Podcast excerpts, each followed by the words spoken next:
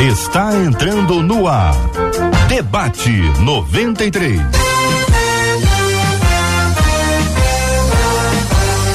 Realização 93 FM. Um oferecimento Pleno News. Notícias de verdade. Apresentação J.R. Vargas. Alô, meu irmão. Alô, minha irmã. Aqui fala J.R. Vargas. Estamos de volta, minha gente. Começando aqui mais uma super edição do nosso debate 93 de hoje, nesta sexta-feira, dia 17 de novembro de 2023. Que a bênção do Senhor repouse sobre a sua vida, sua casa, sua família, sobre todos os seus, em nome de Jesus. Bom dia para os nossos debatedores. Bom dia para o pastor Ailton Desidério. R, amigos, debatedores, é, todos da equipe, você ouvinte, é muito bom poder estar aqui para nós trocarmos, conversarmos e esclarecermos o que for possível. Pastora Celeste Belo conosco no debate 93 de hoje. Bom dia, pastora. Bom dia, JR. Bom dia, os debatedores. Bom dia, Marcela. Bom dia a todos os ouvintes. Que Deus nos abençoe nesta manhã.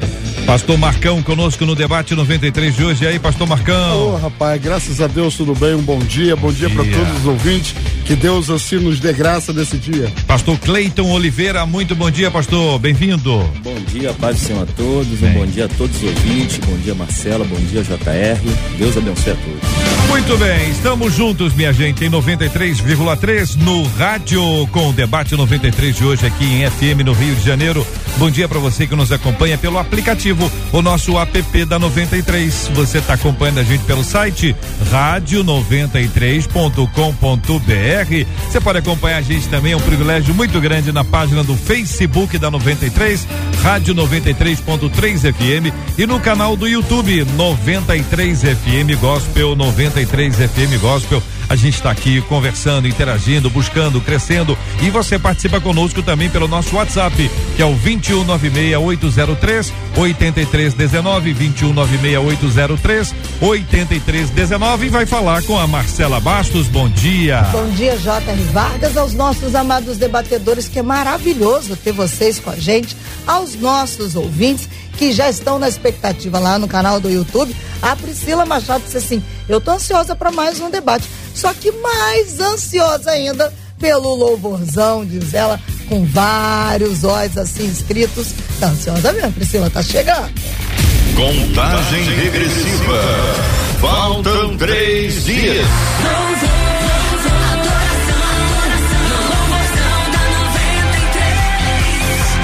Feriado de 20 de novembro, a partir das três da tarde, Praça da Apoteose. Ô Marcelo, uma pergunta que todo mundo faz é o seguinte: três horas, é três horas do verbo três horas?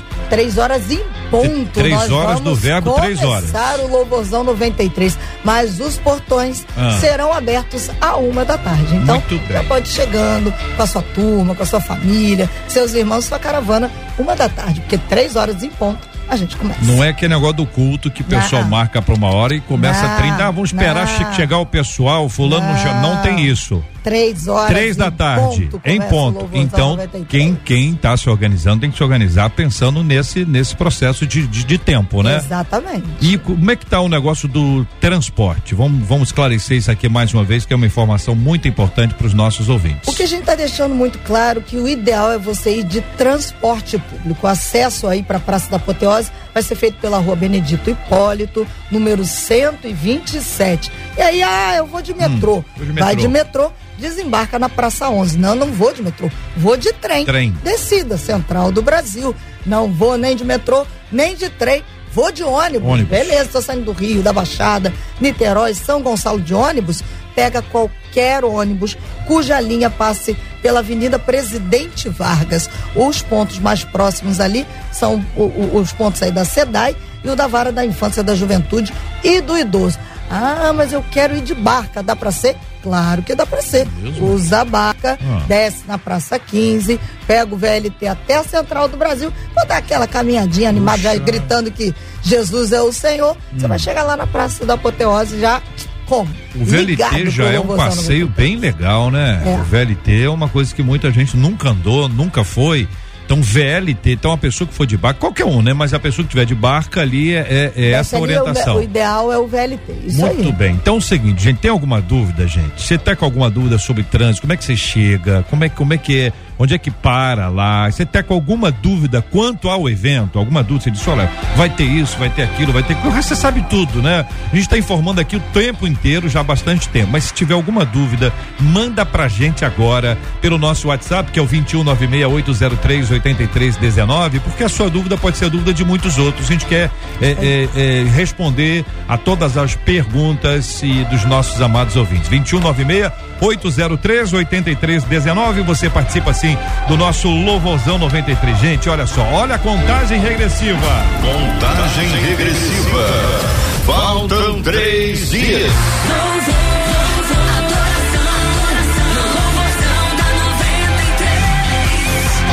Feriado de 20 de novembro, a partir das três da tarde, Praça da Apoteose. Aí muita gente pergunta: com que roupa eu vou? Então, estou respondendo para você. Hoje nós temos aqui duas camisetas do Louvozão 93. São duas camisas oficiais do Louvozão 93. São duas nesta hora, hein? Entre 11 e meio-dia, duas camisas oficiais do Louvozão 93. Uma você concorre pelo nosso WhatsApp. Manda lá, quero uma camisa do Louvozão 21 96803 8319. A outra camisa vai ser no nosso Instagram. O Instagram da 93 é arroba rádio 93 FM, arroba rádio 93 FM. E assim você está participando com, com a gente aqui no debate 93 de hoje, concorrendo a duas camisas oficiais. São duas camisas oficiais do Louvorzão 93. 93! 93! Muito bem, queridos debatedores, uma de nossas ouvintes diz o seguinte: olha, eu perdi minha mãe muito cedo e o processo foi doloroso demais. Em meio a tudo isso, eu me revoltei e cheguei até mesmo a duvidar da bondade de Deus.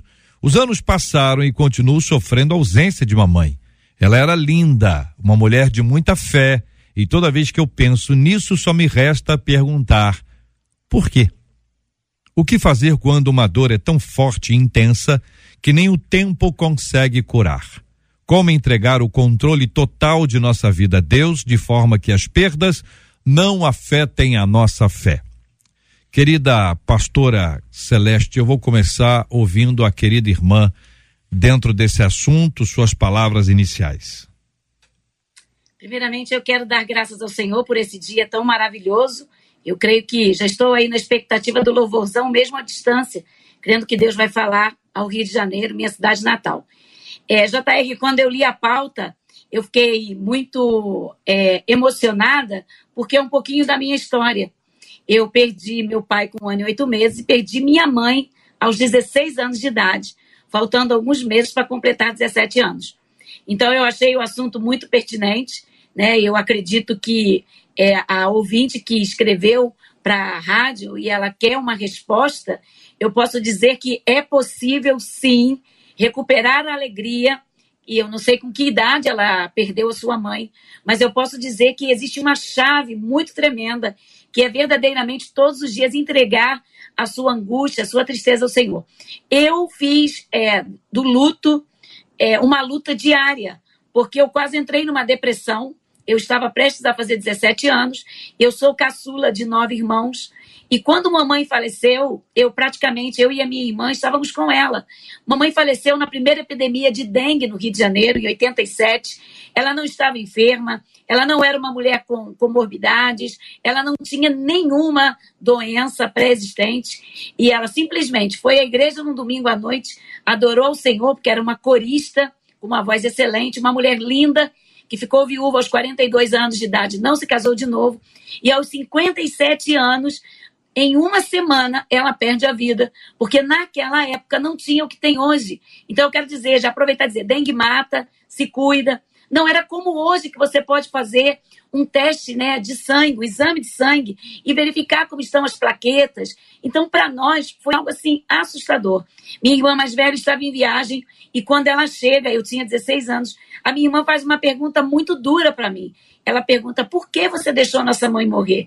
Porque ela na mente, ela entendia que por eu estar ao lado da mamãe, eu poderia ter este poder de não deixá-la morrer. Então, todos os dias, o Senhor me consolou, ainda me consola, porque falar desse tema me emociona, mas posso dizer que é possível, sim, amenizar a dor com a presença do Consolador.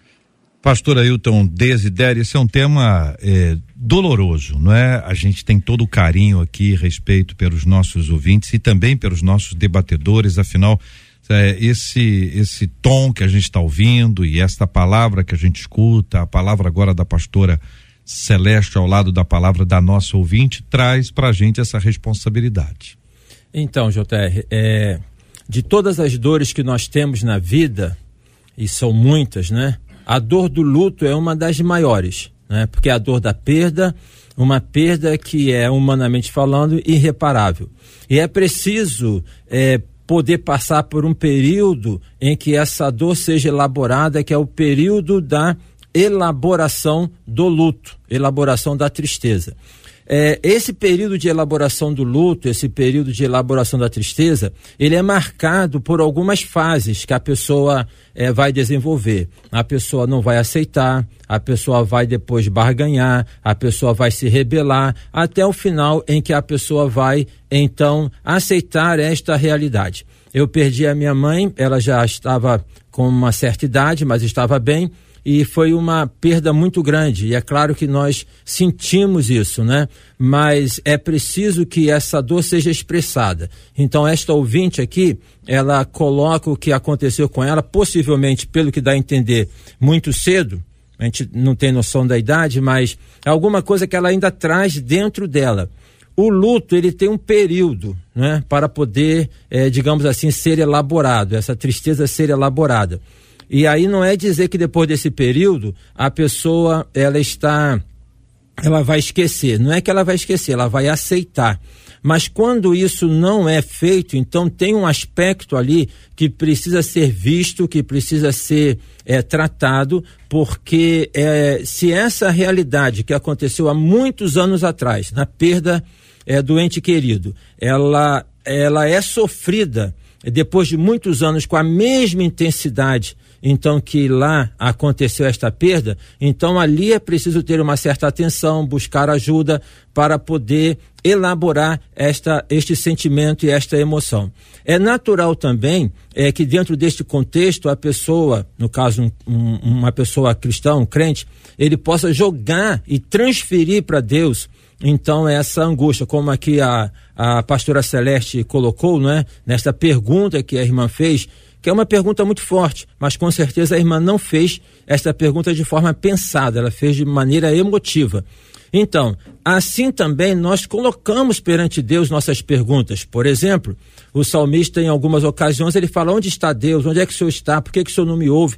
Então, Deus não tem problema algum quando nós abrimos o coração perante Ele para podermos é, é, é, expressar as nossas emoções, para podermos falar daquilo que nós estamos sentindo. Então, assim, concluindo essa primeira participação, a questão é: a dor do luto é uma das dores mais fortes que nós temos na vida, tá? E ela precisa ser elaborada. E quando a partir de um tempo ela não é elaborada, aí é necessário que haja então um certo uma certa atenção, um cuidado, uma busca de ajuda. Tô Marcão. É, é algo assim que a gente precisa analisar de várias, de várias formas, né? É, quando eu, eu li essa, é, a pauta de hoje e vi esse, falo como o pastor disse ali, ele disse assim, olha, parece ser, ela tem uma pouca idade. Eu vejo muito na, na, na idade de jovem, adolescente, existe muita rebeldia, existe muito atropelo dos pais, e, e isso traz traumas quando não, não se é tratado. De repente, essa pessoa assumiu para si essa responsabilidade por não ter respeitado sua mãe, não ter respeitado os princípios da família, e isso desencadeou nela um remorso. E uma das piores coisas que a gente tem para viver depois de uma perda de uma pessoa é o remorso. Por coisas que você poderia ter feito e não fez enquanto havia vida. Então, o que me parece aqui que ela continua confiando em Deus, mas o remorso anda consumindo a sua vida diariamente. Eu, eu digo sempre o seguinte: é, Jó teve uma perda muito grande. De imediato ele perde seus filhos, perde seus bens, perde tudo, mas uma coisa ele não perdeu: a confiança em Deus.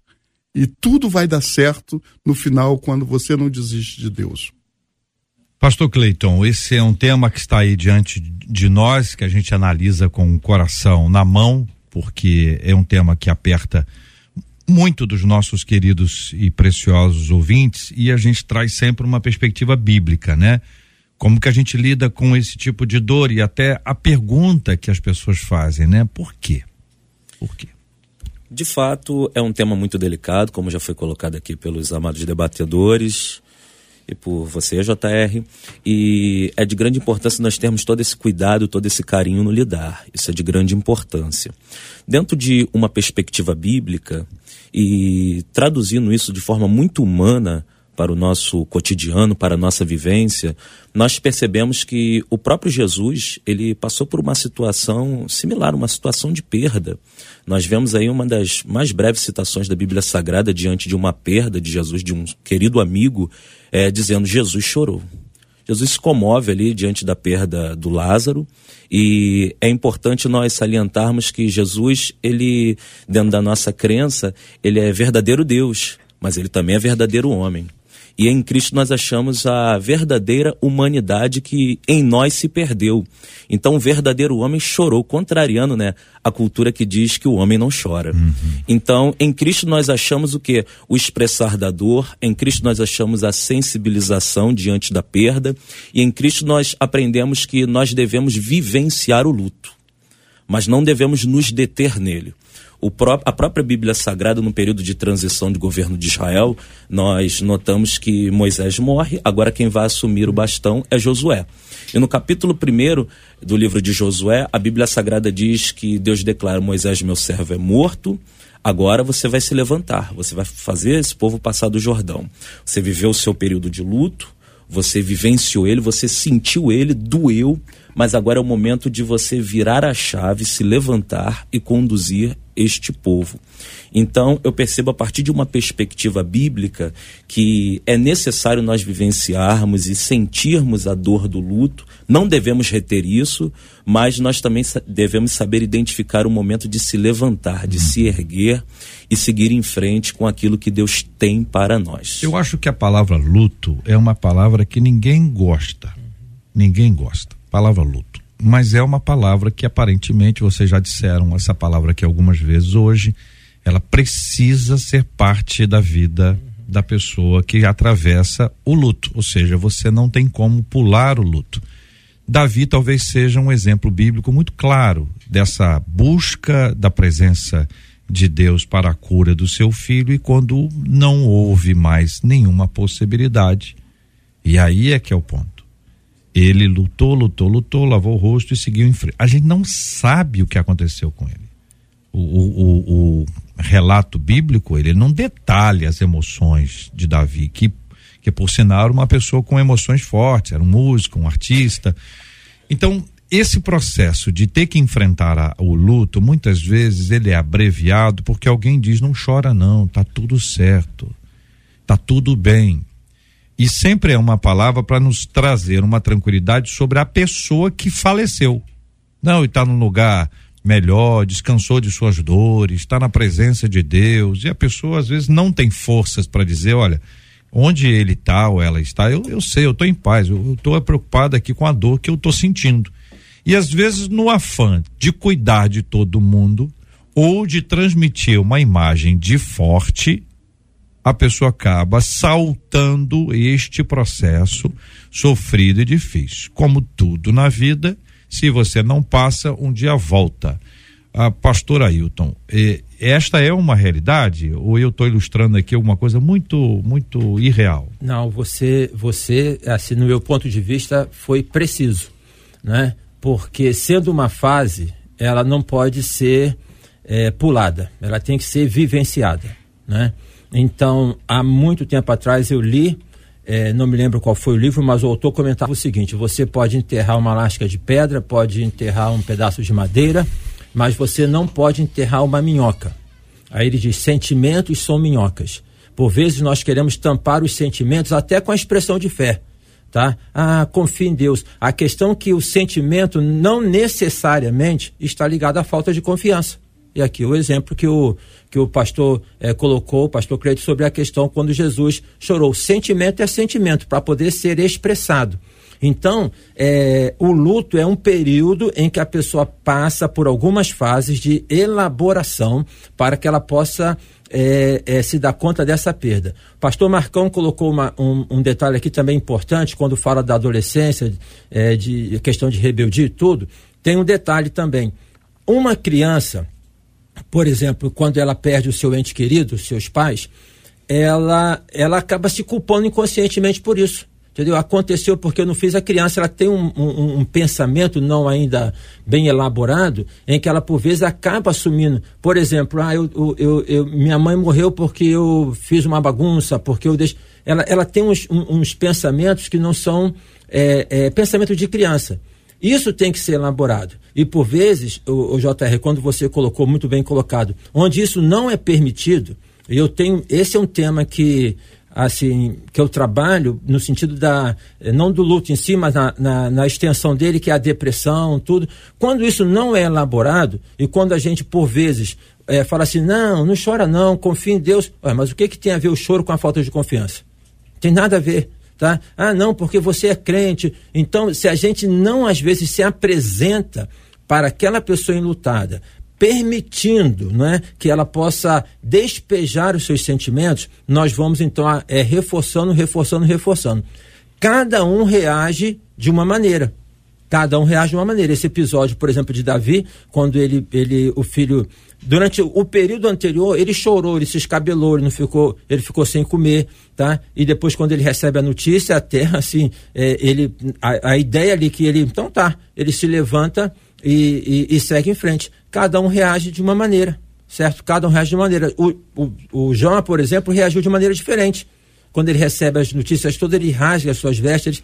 Então, é. cada um reage de uma é, maneira tem, diferente. pastor Marcão, aquela ideia Sim. do seguinte: a pessoa às vezes, na terça-feira, ela reage de um jeito, na quinta, de outro. Uhum. Exato. No sábado, de outra maneira. Pessoa, não é um robô que a pessoa, não, não fez, acabou e tal. A pessoa pode, no dia, tá aparentemente bem. O pessoal diz não caiu a ficha, uhum. tá sob efeito de remédio, não sei. Uhum. Mas existe um processo, assim, e cada um é diferente, né, pastor? É, eu concordo com você que cada, cada pessoa é diferente. É, no tempo do meu ministério, a gente passa por muitas muitos de, desses episódios, né? Você tem que sepultar, você tem que ter, uhum. consolar. E eu digo Isso. sempre o seguinte: o, o, lugar mais difícil que tem para você pregar não é numa igreja lotada, é quando você está diante de uma pessoa enlutada. É Porque às vezes nós não temos palavras para poder dizer a, a, esta pessoa. E quando o, o colega coloca uma criança, eu digo que tudo depende daquele que vai conduzir essa criança. Aqui, pela aparência que dá, já é uma jovem que se responsabiliza pelos seus atos e reconhece os seus feitos. Quando, quando o JR fala aqui agora de cada dia o sentimento de um é diferente, eu, eu vejo aqui é, Davi no Salmo 22, ele, ele fala, ele, ele diz ao Senhor assim: Deus meu, Deus meu, por que me desamparaste? Ele mostra toda a sua angústia.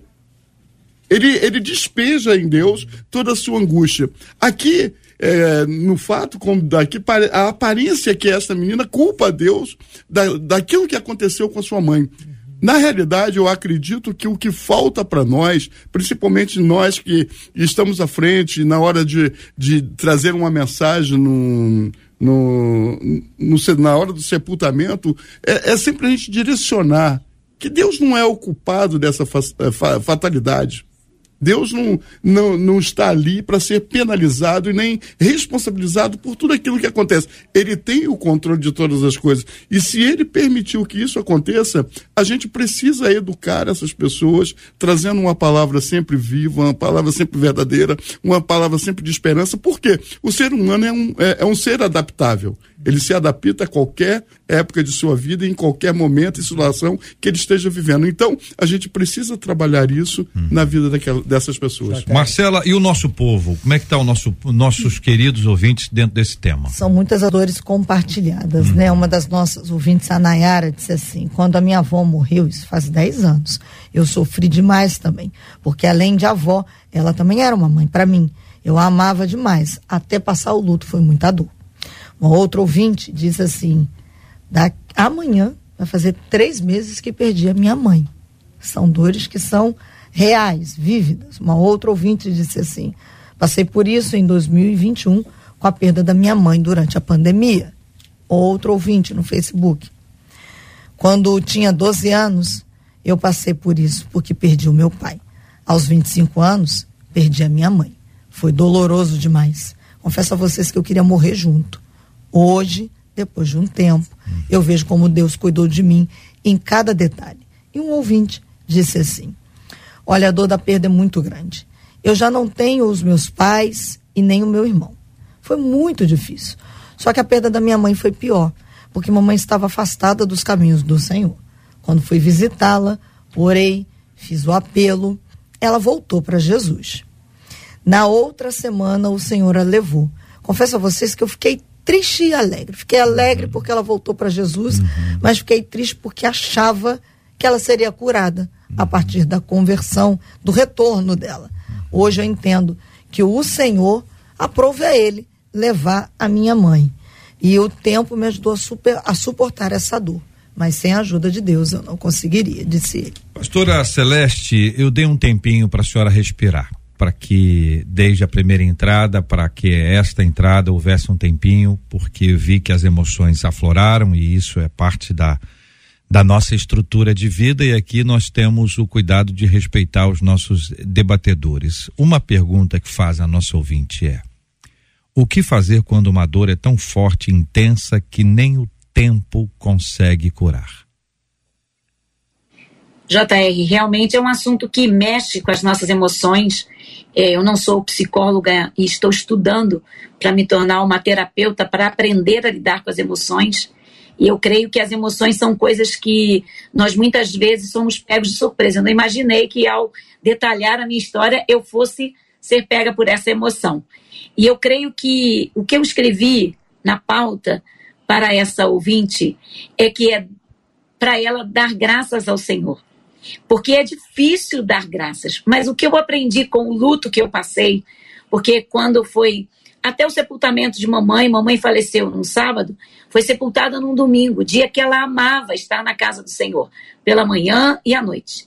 E eu me lembro que o sepultamento parou a cidade, eu sou da cidade de Queimados, parou a entrada da cidade, foi uma multidão, é, pessoas fecharam seus comércios para estarem ali, porque ela era uma mulher muito conhecida e muito amada. Mas eu aprendi a, a, a viver o luto com a experiência da minha mãe. Quando ela perde meu pai, e muito nova, um dia eu questionei porque ela não casou novamente. E ela me declara que ela tinha feito do Senhor seu marido. E ela começou a me ensinar que, em meio às perdas, ao luto, nós poderíamos fazer algo diferente dar graças pelo tempo de vida. Então eu aprendi, em meio ao luto, dar graças. Pelos 16, quase 17 anos, mamãe ela parte no dia 14 de março e eu faço 17 anos no dia 9 de abril. Foram poucos dias. Tentaram, os jovens da igreja foram na minha casa me animar aos meus 17 anos e nós de uma comunidade de fé maravilhosa aí no Rio de Janeiro, na cidade de Queimados, eles foram ali para me consolar.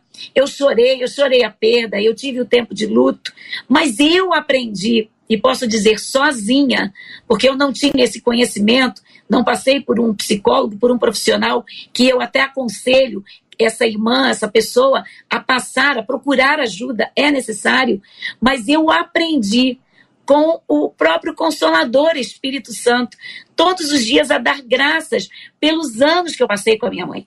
E minha mãe deixou um legado. Então, o que, que eu aprendi? Eu aprendi todos os dias a pôr em prática um pouquinho do que ela me ensinou. É fácil? Não é fácil. Não é fácil, mas todos os dias essa irmã pode dar graças por, uma, por um momento especial. Eu dei graças pelo tempo que mamãe era muito participativa na minha vida, pelas vezes que ela chegava com um boletim da escola e falava: fui na reunião e aconteceu isso. Eu comecei a, a fazer memórias positivas e, de certa forma, é, não olhar para o momento em que ela estava no caixão. Uma observação: o, o, o, sepultamento da nossa mãe foi algo assim muito extraordinário, porque a igreja toda comovida foi numa quadra de esportes e várias pessoas cantaram, vários ministérios da igreja.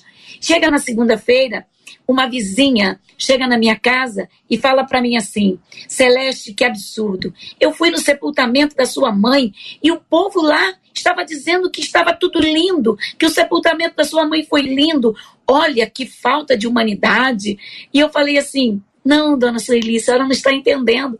Foi lindo mesmo. Aí ela pensou que eu estava louca. Ela falou assim: pronto, agora essa menina tá eu falei assim, dona Sueli, foi lindo sim, porque nós sabemos que um dia nós iremos encontrar com a nossa mãe.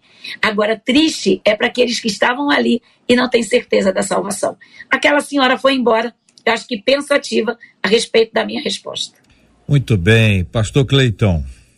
Sim, então, diante da, da dor da, da nossa ouvinte, né, que teceu essa pergunta e declarou, né, que nem o tempo tem sido capaz de fazê-la superar essa tamanha dor. Né? Eu penso que no processo de superação desse momento de perda, desse momento de luta, e aliás, né, perder não é bom. Perder não é bom, venhamos e convenhamos, perder coisas é ruim, perdoa, perder pessoas muito mais. E a perda, ela se torna mais acentuada diante de uma cultura em que nós vivemos que só nos ensina sobre o ganho a cultura que nós vivemos é uma cultura vigente onde o ganho é exaltado, ganhar, quem ganha, estar bem. E nós somos treinados apenas para alcançar, para ganhar, para vencer. E diante de mínimas perdas, nós nos desequilibramos, quanto mais de grande, diante de grandes perdas, não é? é por vezes, é, diante de mínimas perdas, nos sentimos igual o Jonas, de, com o dilema da bobureira, que ele não plantou, não cuidou, mas uma vez que ele morre, ele entra em pane, né? Quanto mais diante das grandes perdas. Então, eu percebo que a nossa cultura, dentro da nossa sociedade, existe uma doutrinação que nos capacita para sermos leões, vencedores, conquistadores. Mas, ao ao mesmo tempo nos incapacita e traz um grande serviço no que diz respeito ao nosso emocional, a nossa reação diante da perda. Eu percebo que, como dizia, no processo de superar a perda, eu percebo que as pessoas que nos rodeiam, elas são parte fundamental nesse processo. A Bíblia Sagrada vai dizer que, diante de tantas perdas que Jó teve, é, no final do capítulo 2, seus amigos vêm. Eles olham de longe até ele, se condoem, eles choram também com ele, se assentam com ele. No final do último verso do capítulo 2 do livro de Jó, a Bíblia Sagrada vai dizer que eles se assentam, ficam sete dias e sete noites em silêncio. Até aí tudo bem. Eles ficaram em silêncio porque presença conta nesse momento. O problema dos amigos de Jó foram quando eles começaram a falar e aí se desenrola o livro, que você vai perceber no tom da fala deles uma teologia da retribuição que resume Deus no toma lá da cá. Uhum. Aonde coloca Jó no banco dos réus e diz o seguinte: nós vamos abrir um inquérito para saber o que que você causou para acontecer isso. Uhum. Eles começam a puxar ali um discurso racional e já disse um grande filósofo da nossa época que está muito em voga hoje em palestras. Ele vai dizer o seguinte: o discurso racional não enxuga lágrimas. É isso aí. E nesse momento eles vão lá e não poupam a teologia deles, mas uma teologia desumana. E é nesse momento que a nossa teologia ela tem que se tornar humana, sair do livro, ir para o nosso tato e consolar e enxugar lágrimas. Então eu digo, as pessoas que nos rodeiam são parte fundamental no processo de superação da dor, da perda. Concordam, pastores? Eu concordo sim, e, e digo o seguinte, que quando a gente tem uma perda muito grande, é, a gente precisa de pessoas perto da gente. A gente não deve se isolar, porque grande parte das pessoas que sofrem muito é porque se isolam. E, de uma certa forma, vem se difundindo isso, que você precisa, você pode viver sozinho, você tem que viver sozinho, você não precisa de amigos, onde na realidade a Bíblia fala totalmente ao contrário disso. Você precisa de pessoas, você precisa de pessoas que te orientem, e se for necessário você precisar de um profissional, procure um profissional, porque Deus instituiu pessoas para ajudar pessoas. Então, se a sua dor está tão grande e você não consegue alinhar a sua mente, não, não consegue alinhar a sua forma de pensar, procure um profissional nesse momento e que possa te ajudar a caminhar um pouco mais. Uhum. Ah, são 320 20 milhões de pessoas, segundo a OMS, sofrendo de depressão no mundo. E são várias, eh, são vários fatores que levam uma pessoa à depressão. Um dos fatores é este, a não elaboração do luto, Isso né? Que tem aí vários aspectos, tá? Nós devemos usar a fé para que possamos promover a saúde do homem, né? Saúde mental, e não para poder é, assim acusar este homem. Aqui o pastor Cleiton colocou uma expressão que me chamou muita atenção: Jó no banco dos réus. Colocar Jó no banco dos réus é colocar o sofrimento ali. Você está sofrendo por conta disso por conta daquilo. Dentro desta vertente da fé, é admissível, é admissível que uma pessoa de fé questione Deus, pergunte onde é que o Senhor está, por que, que o Senhor permitiu isso. Essas expressões não podem ser vistas como incredulidade. Se nós, por exemplo, aqui já foi citado o texto de Jó, é, lermos o Jó capítulo 7, versículo 20: Se pequei, que mal te fiz a ti, ó espreitador dos homens. Ele chama Deus de espreitador dos homens. Porque fizeste de mim um alvo para ti, para que a mim mesmo me seja pesado. Por que não perdoas a minha transgressão? Quer dizer, Jó, ele mesmo está colocando que o sofrimento dele era por conta de uma transgressão e não é verdade. Depois, um outro texto, Salmos 13. Até quando, Senhor, esquecer-te-ás de mim para sempre? Até quando te ocultarás de mim o rosto? Até quando estarei eu lutando dentro da minha alma, com tristeza no coração a cada dia? Até quando se erguerá contra mim o meu inimigo? Então, expressão de sentimento. Nós precisamos ter pessoas ao nosso lado, mas por vezes a nossa expressão de fé afasta as pessoas. Porque é tão crente e tão pouco humano que não permite que a pessoa fale, que não permite que a pessoa expresse. E aí, quando uma pessoa fala Deus é o culpado, Deus permitiu, a gente quer logo sair em defesa de Deus. Deus não precisa de advogado. Ele é, em Jesus, o nosso advogado. E poder entender, como discernimento espiritual, que aquela expressão é de uma pessoa que está sofrendo. Tem uma Ok? diferença que talvez seja importante entre lamentar e murmurar. Verdade. Exato. O lamento é bíblico. É. Você lamenta, você chora a dor, a perda, você lamenta isso ter acontecido, você lamenta, Deus, onde é que o senhor estava? Isso aconteceu. Um lamento. Isso. Tem um, tem um determinado nível. A murmuração é aquele pessoal que reclama de tudo o tempo inteiro, que, que, que faz uma lista das pessoas que deveriam ter, ter ido. Agora, existe um tempo que você diz assim, cara, a pessoa está desabafando. Era um vulcão em erupção. É verdade. Não quer dizer que ela seja aquilo. Ela está sob um grande impacto, né, É, pastor e Marcelo? esse vulcão, a, É. gente, a gente vê ele em Davi. É. Porque diante de tanta coisa que acontece na sua vida, tem hora que ele chega pra Deus e, e bagunça o negócio, cara. Ele chega ali, pô, mas a minha angústia, você não tá vendo meu sofrimento, você não tá vendo meus inimigos.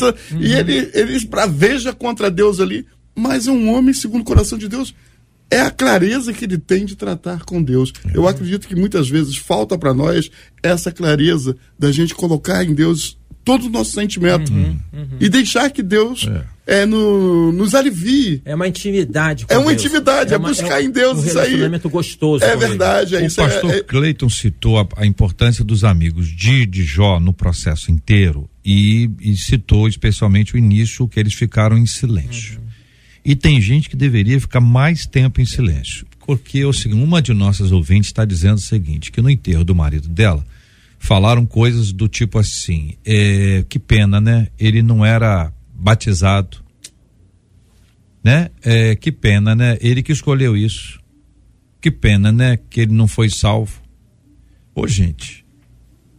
Isso é de uma insensibilidade, isso parece uma, uma, né, uma coisa grotesca você imaginar que alguém, no momento de um sepultamento, de um ofício, na hora, depois, enfim, nesse período de dor aí, levante coisas como essas, que, que falando isso para viúva, ou falando isso para os órfãos, para a família é um tipo de palavra que você pode até, na sua cabeça, pensar.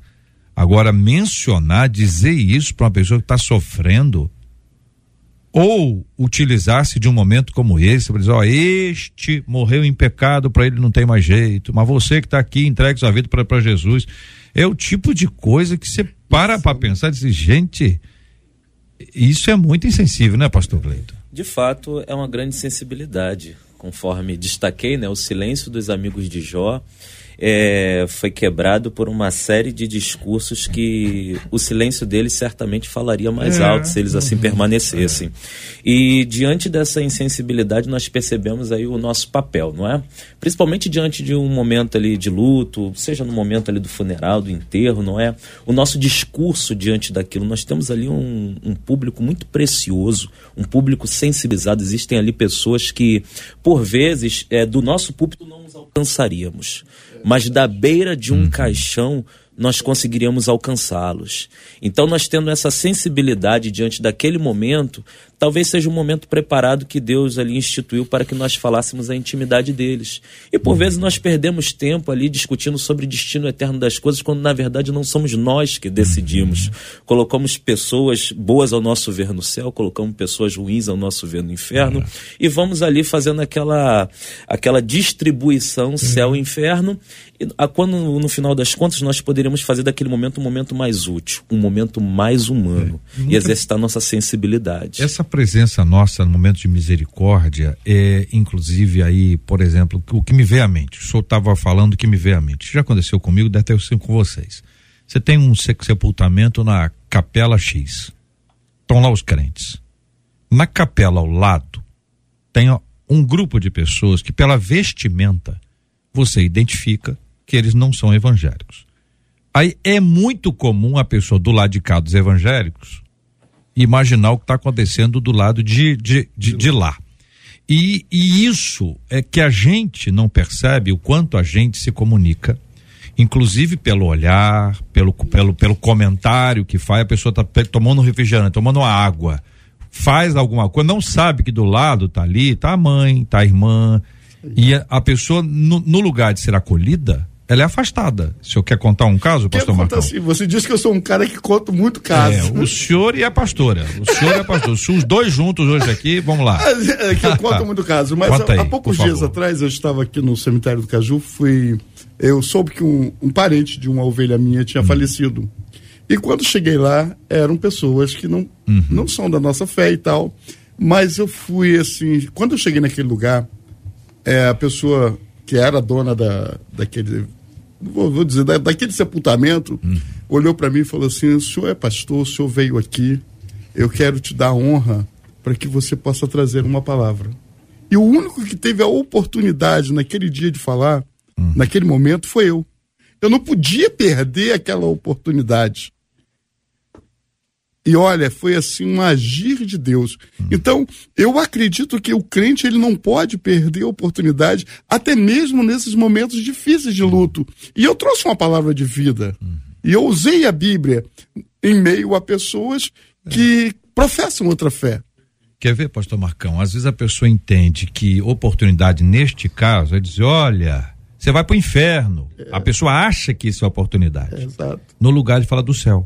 É isso aí. Eu... Em vez de falar do amor, tá falando do ódio. Então a gente tem muito repertório bíblico para ser compartilhado. Sim. Quanto mais Bíblia e menos nós, melhor. Marcela, e o, e o nosso nosso ouvinte, hein? Eles estão compartilhando, é? continuam, né? Suas ah. dores, seus lamentos e as maneiras como eles se recuperaram. A dor é real, né? Um dos nossos ouvintes diz assim: eu perdi, eu perdi o meu irmão. Hum. Dói muito. Hum. Porque eu fiz tudo que estava ao meu alcance. Oh eu doei um dos meus rins para que ele vivesse e visse o filho dele crescer. Ele voltou para Jesus e logo depois ele faleceu. Mas dói muito. Sou feliz pela salvação dele, mas que dói, dói, diz esse ouvinte. Uma outra ouvinte. Ela disse assim: meu pai e eu éramos muito ligados. Eu vi todo o processo da doença dele. Todo o tempo eu estava presente fazendo de tudo que eu podia, desde os procedimentos mais dolorosos até as conversas com o café. Não existe remorso da minha parte, mas que dói, dói. Uma outra ouvinte. Eu perdi a minha mãe no dia do meu aniversário. Não foi fácil. Ter que passar por aquela data sem ter aquela angústia de antes foi muito complicado, diz ela. Mas encontrei forças no Senhor. E hoje eu vivo apenas as saudades alegres e com muito carinho compartilha essa ouvinte. Muito bem, Marcela. Pastora, é, talvez aí nós tenhamos um ponto muito importante que é de identificar que nós não somos pessoas fortes, nós não estamos preparados para isso, mas que existe um fortalecimento espiritual que é um milagre de Deus que nos faz sentir, né, absorver e seguir em frente. É, conversa um pouquinho com o nosso ouvinte sobre esse assunto, pastora.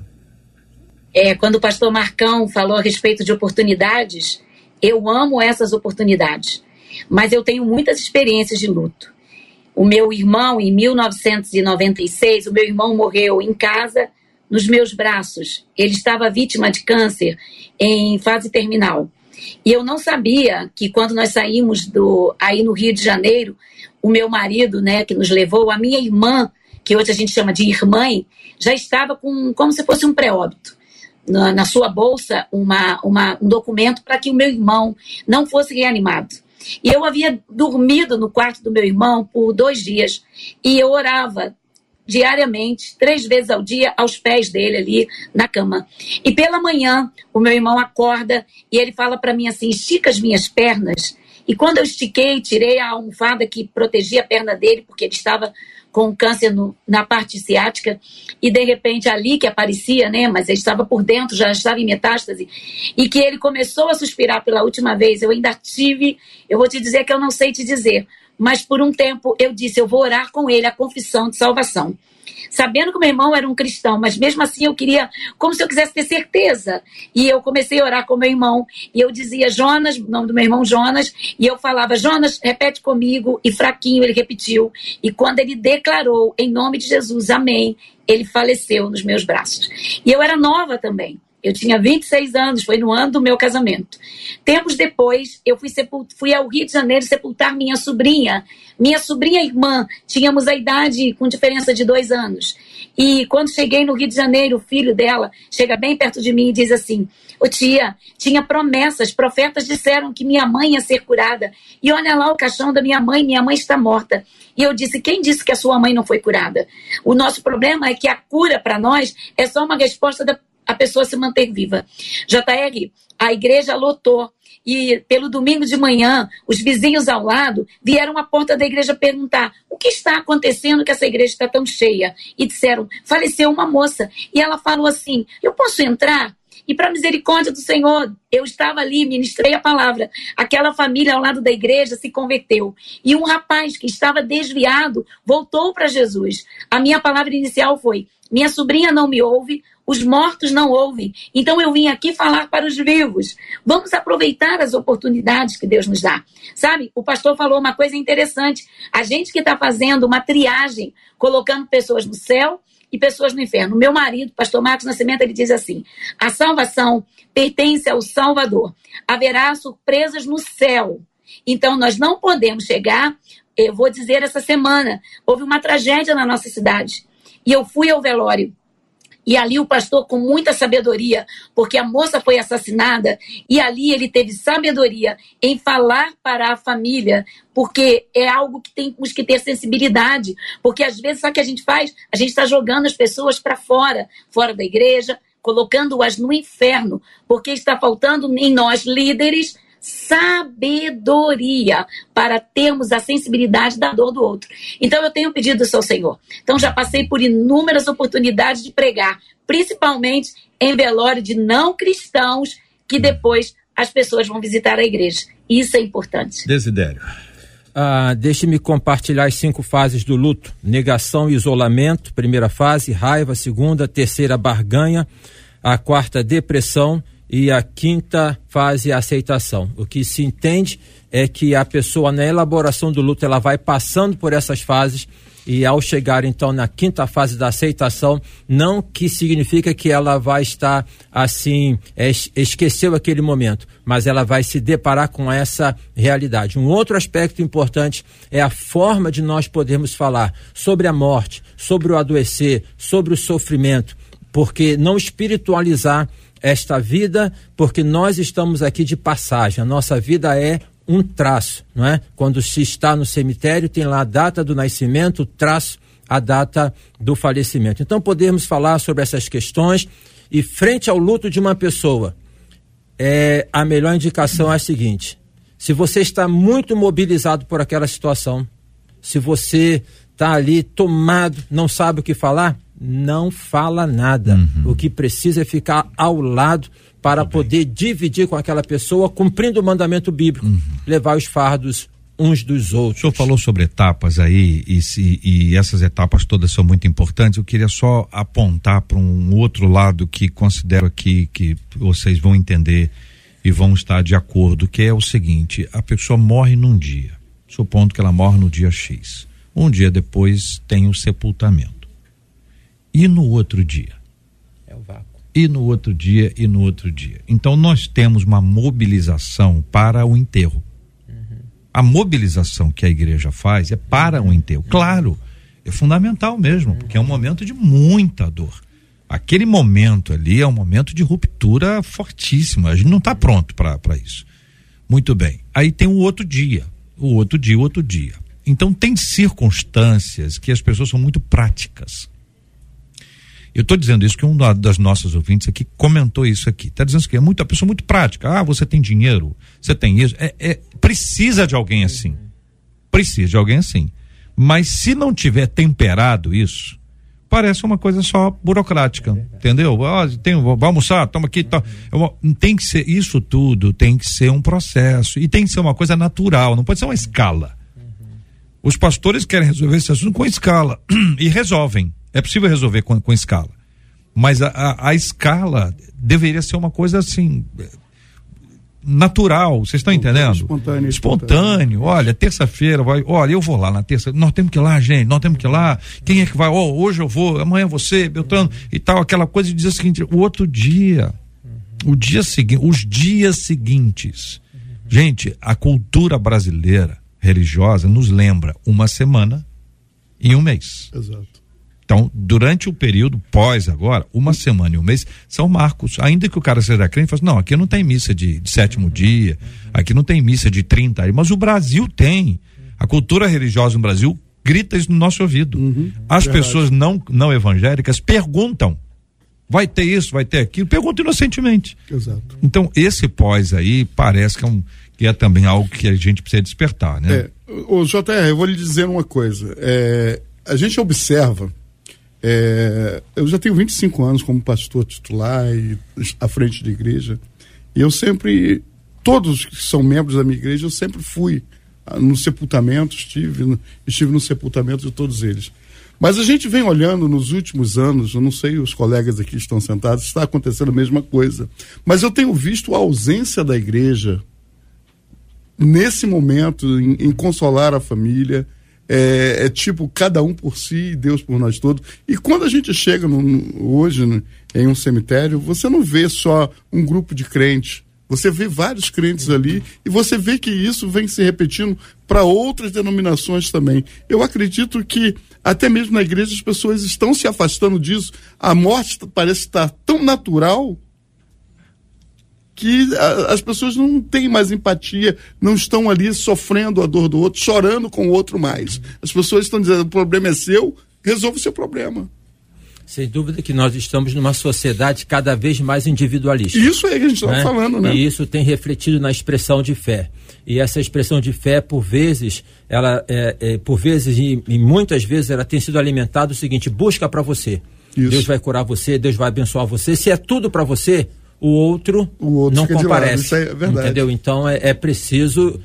A gente precisa voltar bem ao Novo Testamento, à vivência é verdade. Né, na Bíblia. Vamos deixar o nosso carinho aqui para os nossos ouvintes e dizer que ah, daqui a pouquinho, em poucos instantes, nós vamos orar e vamos colocar este e outros assuntos diante de Deus em oração. Vamos nos lembrar de todos aqueles que hoje estão assim. Poxa, parece estar tá faltando alguma coisa eu tô com uma dorzinha aqui que eu não sei explicar bem o que é. Não, não tá bom.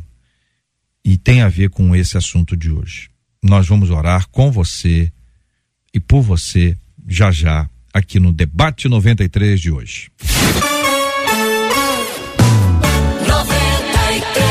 Muito bem, minha gente. Uma de nossas queridas, aliás, um de nossos queridos ouvintes disse o seguinte: JR, eu sou cristão, eu não bebo, não fumo e fujo de qualquer coisa que possa denegrir a imagem de Cristo em mim. Porém, sou extremamente alegre, eu sou brincalhão, o que faz com que muitas pessoas me critiquem. Já ouvi até de alguns crentes que não têm que ficar rindo, nem conversando com todo mundo. Mas como posso ter Jesus no coração e ser uma pessoa carrancuda? Ser santo significa não sorrir? Santidade e alegria não podem andar juntas? É preciso ter equilíbrio para expressar alegria? E quando a nossa alegria incomoda os outros, o que fazer nestes casos? Pergunta um de nossos queridos ouvintes. Esses e outros assuntos estarão nessa segunda-feira. Segunda-feira tem debate, hein? Tem debate ao vivo. Parabéns aqui aos nossos ouvintes maravilhosos. Ganharam prêmios hoje aqui no programa. Uma camisa oficial do Louvozão 93 para o Daniel Macedo. Ele é de Niterói, ganhou pelo nosso WhatsApp. Daniel Macedo, de Niterói, telefone 99503, final 17. Aqui no nosso Instagram, quem ganhou foi a Claudiane França. Ela também ganhou a camisa oficial Louvozão 93 saiu para ela Claudiane França, arroba Claudiane 2331. Parabéns aos nossos dois maravilhosos ouvintes que ganharam seus prêmios no programa de hoje. Muito obrigado, pastor Ailton Desidério. A JR, eu que agradeço, um prazer estar aqui, pastor Creito, pastor Marcão, pastora Celeste. Concluo com um texto bíblico, bem-aventurados que choram, porque eles serão consolados. Pastora Celeste Belo, muito obrigado, pastora. Obrigado, JR, obrigado a todos. Passo por aqui também para dar um abraço, mandar um abraço para meu marido, pastor Marcos Nascimento, fazer um convite para quem está no sul de Minas. Amanhã começa a conferência de jovens Aviva-nos e o Fael Magalhães, aí do Rio de Janeiro, estará aqui conosco, comendo pão de queijo quentinho e participando conosco. Muito obrigado, querido pastor Marcão. Deus abençoe sempre, meu irmão. Obrigado, querido. Um beijo aí para minha esposa, Rosália. Um beijo para minha igreja Metodista Brasileira do Grajaú. Que Deus abençoe todos, todos vocês. Pastor Cleiton Oliveira, obrigado, meu irmão. Deus abençoe a todos. Eu quero deixar aqui um abraço para todo o povo de Deus é, espalhado que nos ouve, para a Assembleia de Deus do Campo da Lapa, minha esposa, irmã Lucleide, meus filhos Gael e Gustavo que nos ouve, minha família. Deus abençoe a todos os meus amigos debatedores e a ti, JR Marcela. Contagem regressiva. Faltam três dias.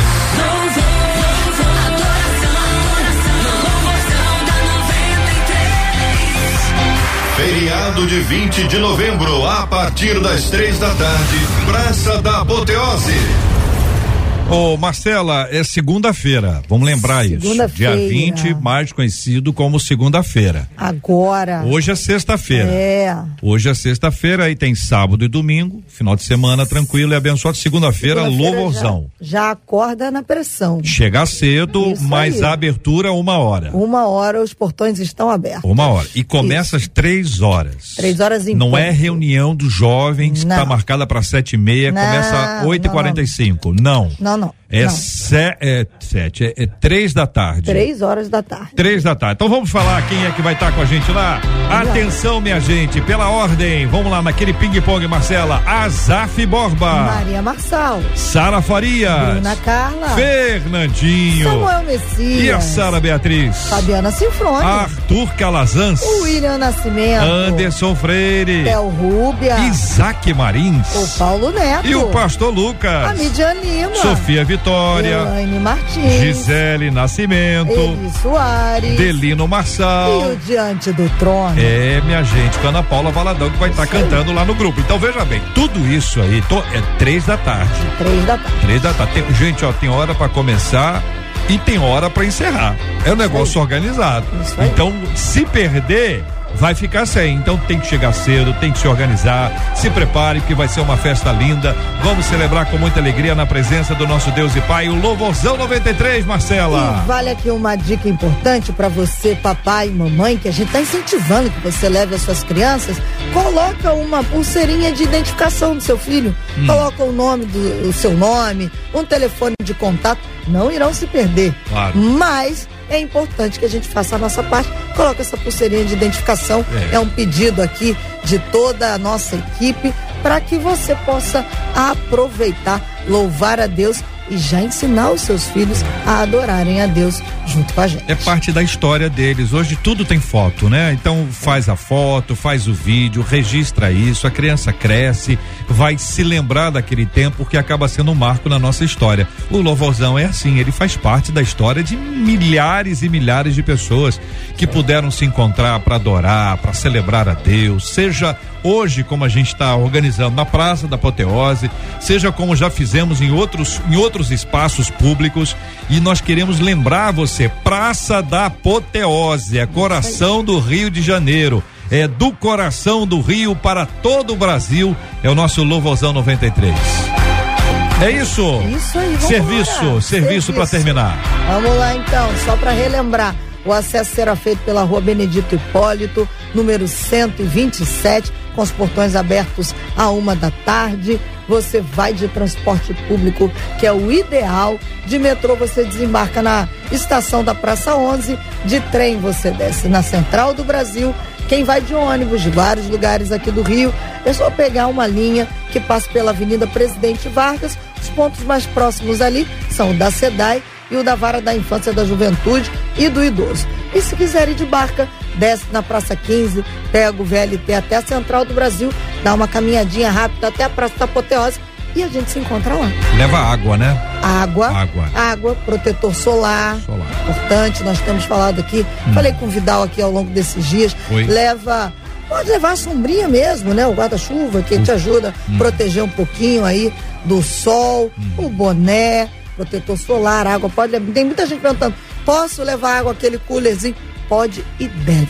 Leva uma canga para você sentar lá, né? Querendo sentar, para não sentar eh, no- no- na coisa muito quente e vai fazer a festa. Muito bem, muito bem. Tá certíssimo, gente. Olha aí, segunda-feira tá chegando o Louvorzão 93. Vamos cantar junto? Vamos, ó. Conquistou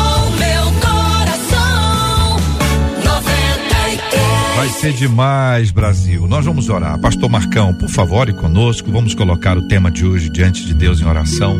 Temos orado pelo Louvorzão 93. E cada dia, cada dia nós temos um tema. Isso faz parte da nossa caminhada com o Senhor, do desenvolvimento do nosso trabalho, colocando diante de Deus. E o tema de hoje é: nós vamos orar pelos policiais, pelos bombeiros, pelos guardas municipais, pelos funcionários da Praça da Apoteose. Vamos orar pelos ambulantes que estarão a serviço neste dia. A gente ora por proteção sobre eles. Eles são instrumentos de proteção e de serviço. Mas também, olha só, a guarda pretoriana foi alcançada pelo evangelho porque eles estavam tomando conta do apóstolo Paulo. Enquanto eles tomavam conta, os da casa de César, enquanto eles tomavam conta, o evangelho tomou conta deles. E nós vamos pedir que o evangelho tome conta daqueles que estarão tomando conta da gente lá e daqueles que estarão prestando serviço também. Vamos orar pela cura dos enfermos e pelo consolo aos corações enlutados em nome de Jesus. Grandioso Deus, mais uma vez estamos diante de Ti. Te rendemos graças, Senhor, pela Sua infinita misericórdia. E só o Senhor pode alcançar os corações lutados. Aquela pessoa, Senhor, que está com uma cicatriz na alma, uma falta de perdão, que isso traz dentro dela um transtorno muito grande. Meu Deus, toque na vida destas pessoas e o, e o cure, liberte, sare para sempre. Senhor, tome esse evento que vai acontecer daqui a três dias, onde pessoas estarão ali sendo responsáveis na segurança, Senhor. Abençoe a vida de cada um deles, fortaleça, mas antes de tudo, Senhor, abra o coração deles para que eles possam ver a grandeza do teu poder. Eu peço a tua bênção, Senhor, por esse grande movimento evangelístico que vai acontecer na cidade do Rio de Janeiro. Que a sua mão, Senhor, possa estar sobre nossa cidade, nos protegendo dos dias maus, nos protegendo, Senhor, das coisas ruins que temos vivido nos últimos tempos. Peço a tua bênção e a tua graça em nome de Jesus. Deus te abençoe. Você acabou de ouvir Debate 93.